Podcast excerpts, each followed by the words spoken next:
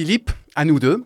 Je, l'ai dit, tu es diacre au sein de l'Église protestante de Genève, mais tu n'as pas toujours été un homme de foi et ton parcours de vie est plutôt original. Jusqu'à l'âge de 40 ans, tu as été en effet au service des marchands du temple, tu étais responsable de création et tu travaillais pour une agence de publicité et de marketing.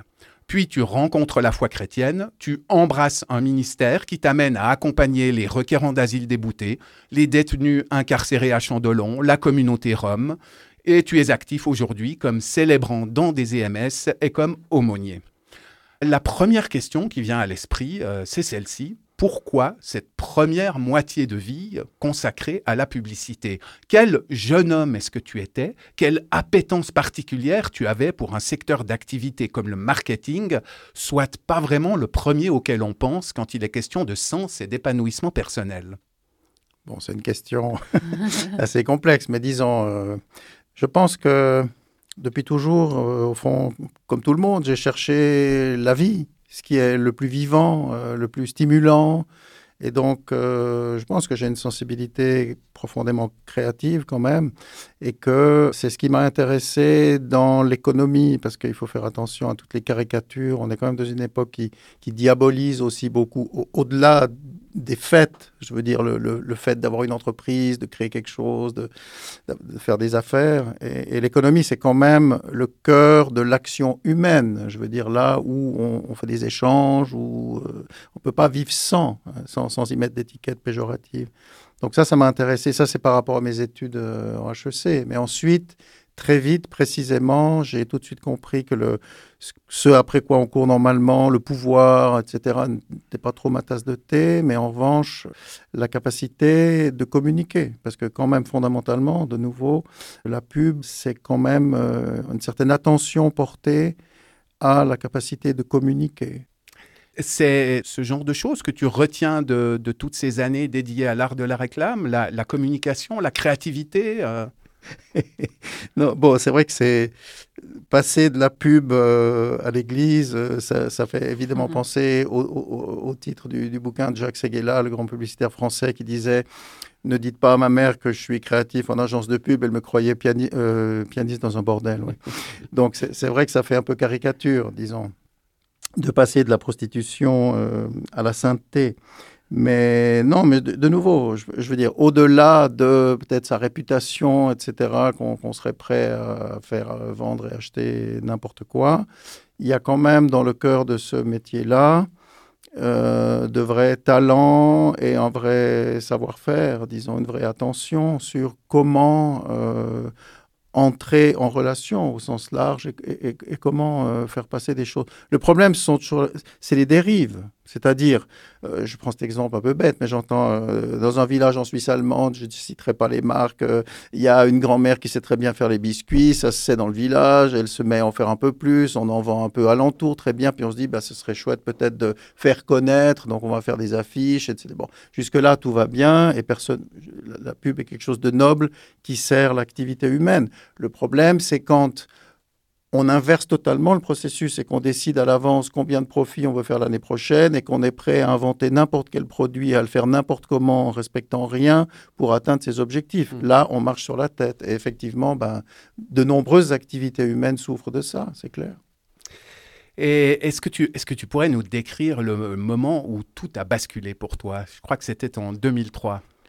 Disons que sous un certain angle, c'est d'une, banalité assez euh, considérable, hein, comme on se le disait tout à l'heure. Enfin, je ne suis pas tombé d'une falaise ou euh, sauté d'un avion sans parachute. Simplement, euh, je dirais, effectivement, il y a eu, après plus de 20 ans passés dans, dans ce secteur, une certaine usure par rapport à un certain cynisme qui gagnait de plus en plus commercialement parlant.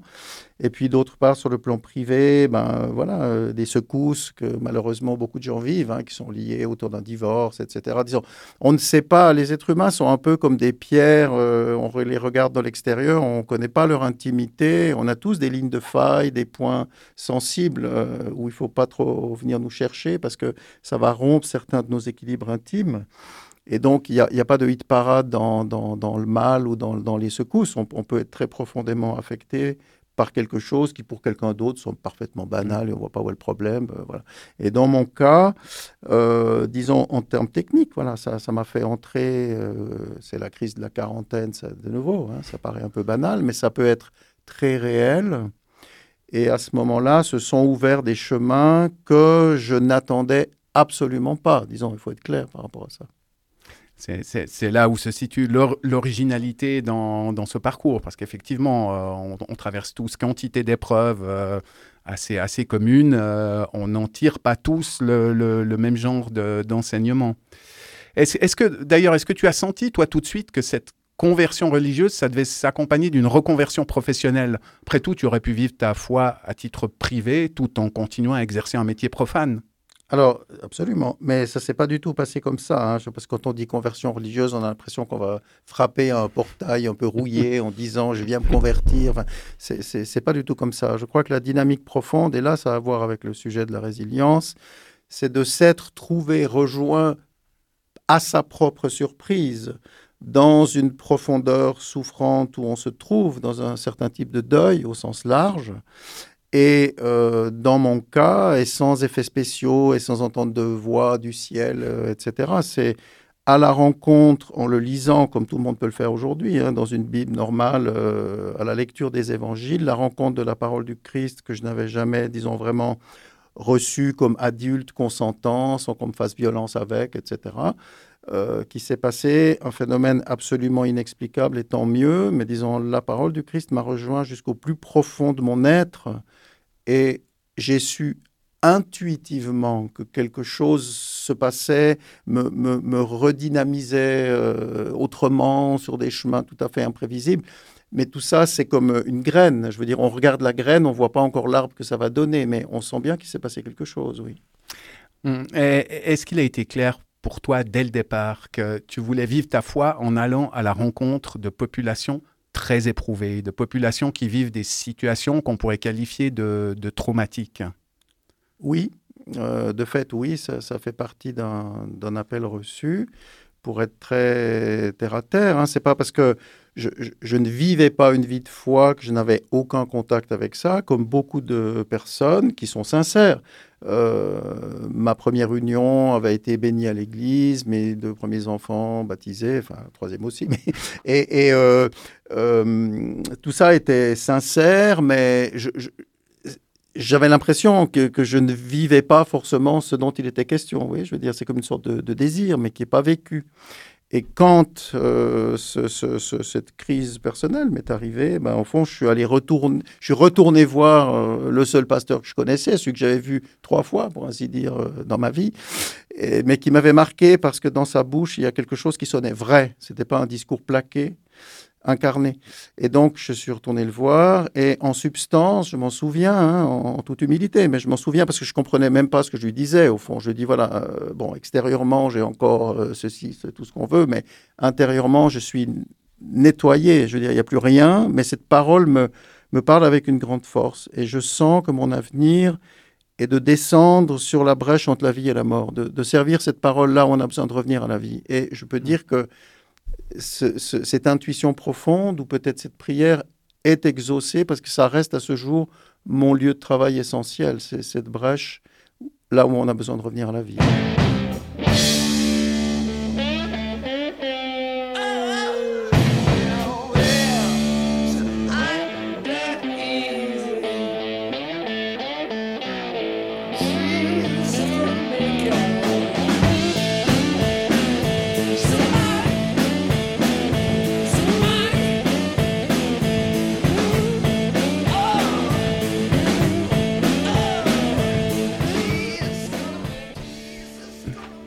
Sommes le vendredi 26 janvier. Il est bientôt midi et demi. Vous écoutez Midi Bascule et on cause aujourd'hui d'un thème qui vous est inconnu uniquement si vous avez passé les 20 dernières années séquestré dans une cave par un émule de Joseph Fritzl, la résilience.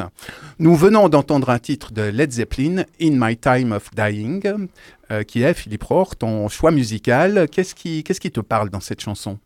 Alors en fait, je, remercie d'avoir pu faire ce choix musical parce qu'il me rappelle à moi-même un décodage que je reçois aujourd'hui.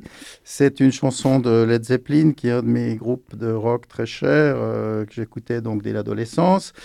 Et, euh, mais sans avoir jamais vraiment bien pu comprendre les chansons, parce que c'est pas tout à fait comme aujourd'hui où on avait tout d'un clic et puis voilà. Et donc, euh, vu qu'il prononce d'une manière un peu spéciale, notre cher Robert Plant, euh, en fait, c'est une chanson qui est totalement enracinée dans la foi en Christ, où il dit un nombre de fois pas possible, Oh my Jesus. Et c'est un blues qui date de 1927, qui a été repris par Bob Dylan en, en 61 et qui est devenu cette chanson incroyable. Et de fait, je vous invite à aller sur Internet et à lire toutes les paroles de In My Time of Dying de Led Zeppelin. C'est tout simplement euh, le combat spirituel d'un agonisant. Donc on, est absolument dans le, dans le sujet. Voilà quand je l'écoutais ado, je ne pouvais pas deviner qu'un jour, je le verrais sous cet angle-là. Et pour euh, justement, pour prolonger cette idée-là, euh, donc je l'ai rappelé au début, tu, tu as travaillé et tu travailles encore avec des personnes qui sont en souffrance, euh, avec des, des, requérants déboutés, des, prisonniers, des, personnes incarcérées, et aussi avec des personnes âgées, des résidents en, EMS. Euh, et on pourrait se demander si euh, tout ne se résume pas en fait à une question de, perte et de dépossession euh, du côté des, personnes que tu as pu côtoyer dans ton, euh, dans ton ministère, que ce soit la perte de liberté, la perte de perspective d'avenir d'autonomie, de santé, et finalement la, perspective de perdre la vie, euh, qui est évidemment un, horizon euh, qui peut être anxiogène pour, euh, pour des, résidents en EMS. Euh, est-ce que c'est bien là le, le, le cœur de ton projet d'accompagnement, Philippe? Alors, je ne sais pas si c'était un projet au départ. Je crois que je me suis retrouvé moi-même, comme je l'ai dit avant, rejoint et conduit sur cette brèche-là, sur ce type de présence-là surtout, mais en même temps, des gens souffrants et des gens dans ce genre de questionnement, il y en a aussi plein les rues, et c'est pas parce que c'est peut-être moins lisible, mais je veux dire, ça ne se résume pas à ces personnes-là. Mais il est vrai que dans ce type de lieu, voilà des humains qui font l'expérience de tout ce dont on n'a pas envie, de tout ce dont on a peur, de tout ce qu'on rejette, de toutes ses forces. Je veux dire, avoir perdu des facultés, avoir perdu des forces, avoir perdu une famille, avoir perdu euh, un passeport, etc., un avenir, euh, des rêves, un idéal, etc., etc. Donc oui, c'est rigoureusement juste. Je pense que c'est une expérience très profonde de dépossession. Et alors, au fond, nous sommes conduits de gré ou de force à retrouver la connexion avec notre vérité humaine profonde qui est la vulnérabilité. Exactement l'inverse de ce que tous les discours ambiants nous disent-ils euh, à longueur de journée, n'est-ce pas? Est-ce que tu, euh, tu, as eu euh, le, le, sentiment de pouvoir parfois jouer au, auprès de ces personnes le, le, rôle de ce qu'on appelle tuteur de résilience? J'aurais envie de dire, j'espère pas. Pourquoi? Parce que précisément, la fonction qui est la mienne, la place, le, le, point de vue au sens propre qui est le mien, c'est surtout pas, euh, disons, s'appuyer sur moi ou etc. Mais c'est que nous puissions nous tourner ensemble et nous appuyer ensemble, parce que je n'ai pas moins besoin, vers cette dynamique de, de, relèvement, de vie qui nous conduit totalement au-delà, qu'on appelle Dieu. Dieu, c'est toujours qu'un mot, mais la réalité spirituelle qu'il y a derrière, la réalité même cosmique, on peut le dire, hein, qui est derrière. Voilà. Ce qui fait que, que le vivant nous entoure et qu'on en fait partie. Alors c'est là qu'on va chercher ressources, réconciliation, appui, cheminement, mais surtout, j'ai envie de dire, donc surtout pas sur moi. J'ai envie de te, poser euh, maintenant une, véritable question d'athée ou de mécréant, hein, comme, euh, comme tu voudras. Euh, selon toi, est-ce que la foi est un élément protecteur? Est-ce que ce serait une, sorte de levier qui permettrait d'accéder plus facilement à une dynamique résiliente? Est-ce que, par exemple, croire t'a aidé lorsque tu as traversé un burn-out assez sévère? Alors là aussi, il y a des tas de facettes.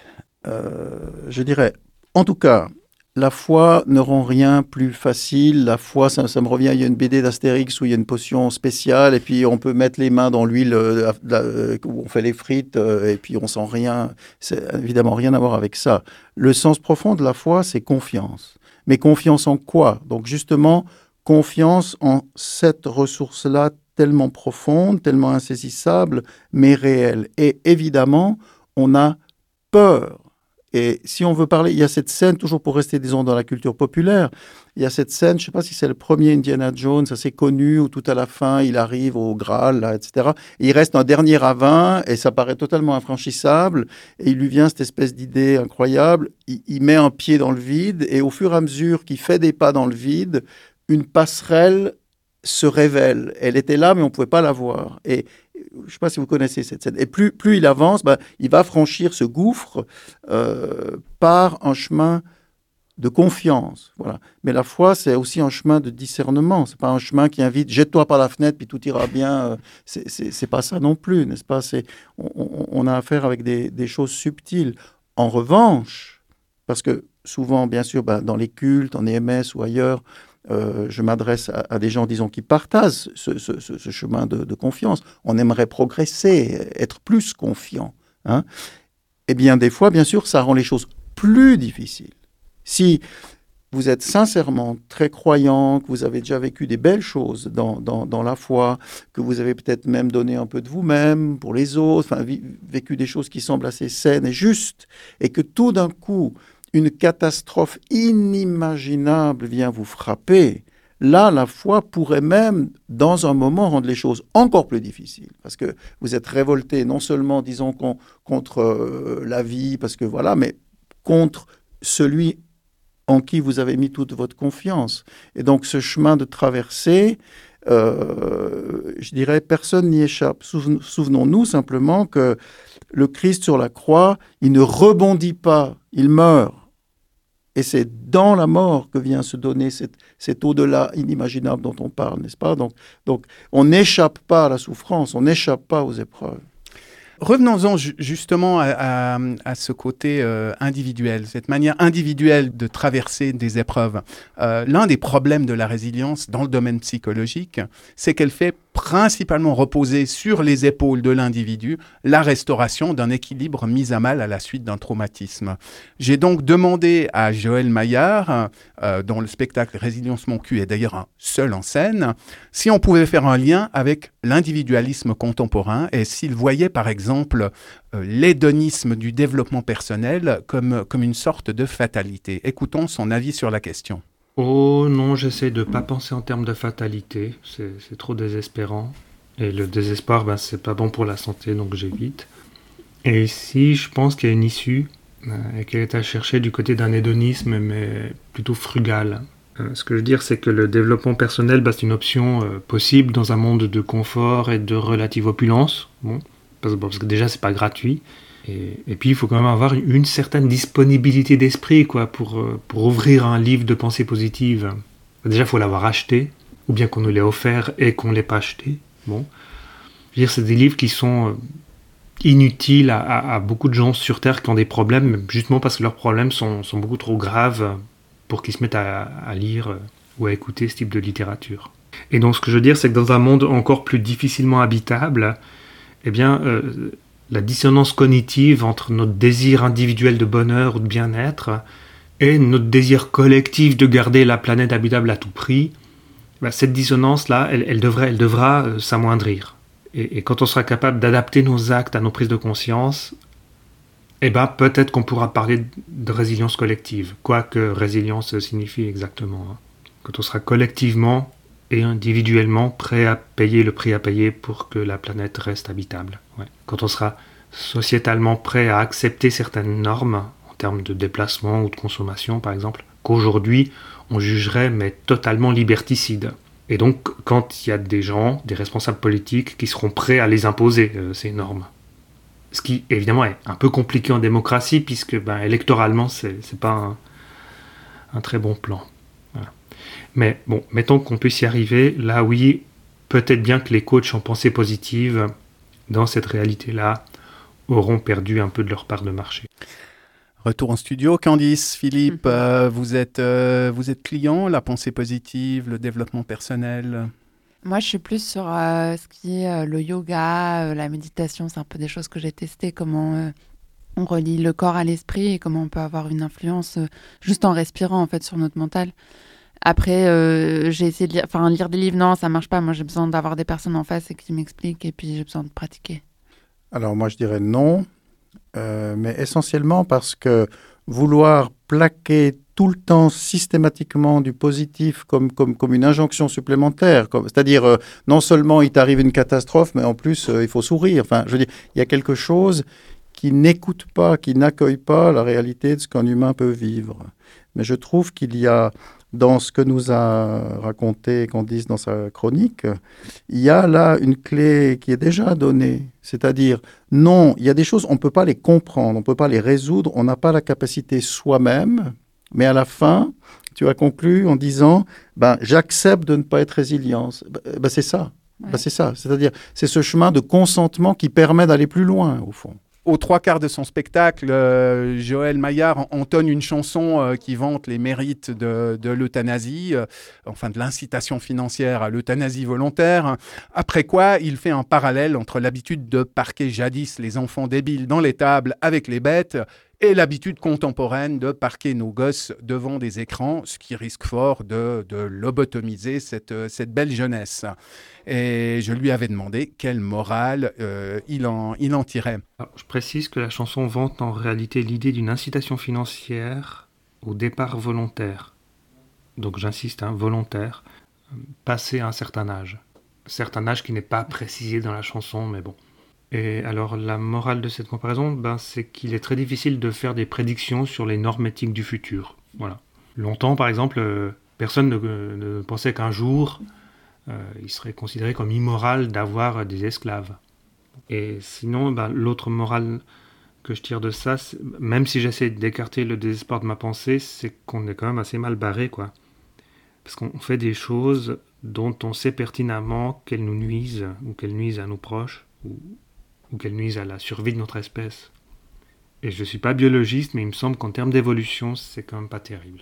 Euh, Philippe, de, but en blanc, après, après ce qu'on vient d'entendre, euh, est-ce que tu ne penses pas que notre époque fait un tel usage de la notion de résilience euh, parce qu'elle fait tout pour désespérer la jeunesse, pour laminer les travailleurs, pour saccager le biotope de l'espèce?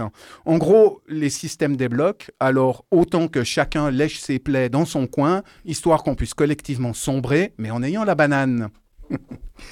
Je trouve que les deux interventions qu'on vient d'entendre, Joël Maillard à l'instant et puis notre ami anthropologue, euh, montre quelque chose de très précieux. L'anthropologue a utilisé ces, mots absolument géniaux de, précision. Il parle de gouvernance criminelle. Et au fond, dans ce qui m'est donné d'accompagner moi, qui est plutôt une micro-réalité, je veux dire, c'est ce qui se passe au plus profond du cœur, ce n'est pas des phénomènes de masse, eh bien, évidemment qu'on euh, a tous euh, une certaine part de gouvernance criminelle. Je veux dire par là qu'il y a certains de nos comportements qu'on n'est pas prêt à regarder en face, on n'est pas prêt à reconnaître certaines choses. Donc, tout le mal collectif s'enracine, c'est une somme de micro ou plus grands mots euh, qui passent par moi aussi, je veux dire, c'est pas seulement les autres. Et je crois qu'il y a un mot qu'on n'a pas encore prononcé dans cette émission qui est absolument essentiel quoi qu'il est induit par l'anthropologue sur la Nouvelle-Orléans, c'est le besoin d'un changement radical. Ça veut dire la résilience, comme la résurrection, c'est pas un retour comme avant puis on continue euh, comme en 40. Je veux dire, c'est ça induit un changement profond ou pour le moins un désir de changement profond. Puis après, ben, peut-être la résilience, c'est le chemin d'une vie entière. Mais ça, c'est très important. Ça veut dire que quand on est face à des situations de crise, on va retrouver la radicalité de la question pour chacun de nous et donc pour la société. Est-ce que je choisis un chemin porteur de mort ou porteur de vie? Face à un accident grave, je peux être tellement en colère que je décide que je vais aller buter tout le monde. Bon. Ou par miracle, c'est le cas de dire, il peut se passer des choses qui bougent et qui donnent plutôt envie, à l'inverse, d'aller se mettre au service et d'être plutôt un facteur de paix. Euh, voilà. Mais tout ça est personnel au départ. Je crois que c'est très important qu'on le comprenne bien. Ce n'est pas que des phénomènes de masse. Comme, euh, comme, comme tu es un homme de foi, je ne peux pas ne pas te demander ce que tu aurais à suggérer comme réforme concernant l'institution que tu représentes on a, là, on a là un véritable cas d'école. Au vu des scandales récents et passés qui ont secoué l'Église, euh, s'agissant d'abus sexuels ou d'emprise sur des personnes incapables de discernement, il semble évident qu'on ne peut pas se contenter d'exiger des victimes qu'elles fassent preuve de résilience et de la justice des hommes qu'elles condamnent les coupables. Qu'est-ce qu'on pourrait faire sur le plan institutionnel pour prévenir de telles dérives? Alors, c'est parfaitement en lien avec ce qu'on vient d'évoquer avant. C'est-à-dire, c'est pas parce que la source de toute résilience, c'est pas parce que cette, euh, cette réalité spirituelle-là existe et qu'elle reste incorrompue que nous, de notre réalité humaine, euh, parce qu'on a envie de s'y abreuver, on va tout d'un coup euh, devenir exempt de toute erreur, voire de tout mal. Et Dieu sait si, enfin tout le monde le sait, qui nous écoute, euh, qu'est-ce qu'on a pu commettre comme abomination au nom du Christ, au nom de l'Église, etc., euh, dans différentes géographies et, et périodes de l'histoire. Donc, pour moi, il n'y a pas de recette au niveau institutionnel. Ce dont on a besoin, c'est de ce changement intime, profond, de retour à la source, techniquement parlant, hein, dans la vie spirituelle, on pourrait appeler ça la purification du cœur. Ça veut... Mais c'est tout à fait lié à la chronique humoristique que nous a fait Candice. Ça veut dire le fait de reconnaître mes limites, de reconnaître aussi mes erreurs et celles des autres, etc. Et, je crois qu'il euh, y a un point très précis qui différencie totalement la résilience dans son sens spirituel, donc on pourrait aussi dire résurrection, hein, ça veut dire relèvement, euh, c'est que c'est tout le contraire d'une sorte d'héroïsme à l'envers, comme on l'a déjà évoqué, hein, de dire donc non seulement il t'arrive à une horreur, mais en plus tu vas être un héros. Donc ça, ça, ça me met encore une pression supplémentaire. La parole centrale révélée par le Christ par rapport à ça, qui est certainement pas la plus populaire, c'est quand il dit de moi-même, je ne peux pas une seule chose.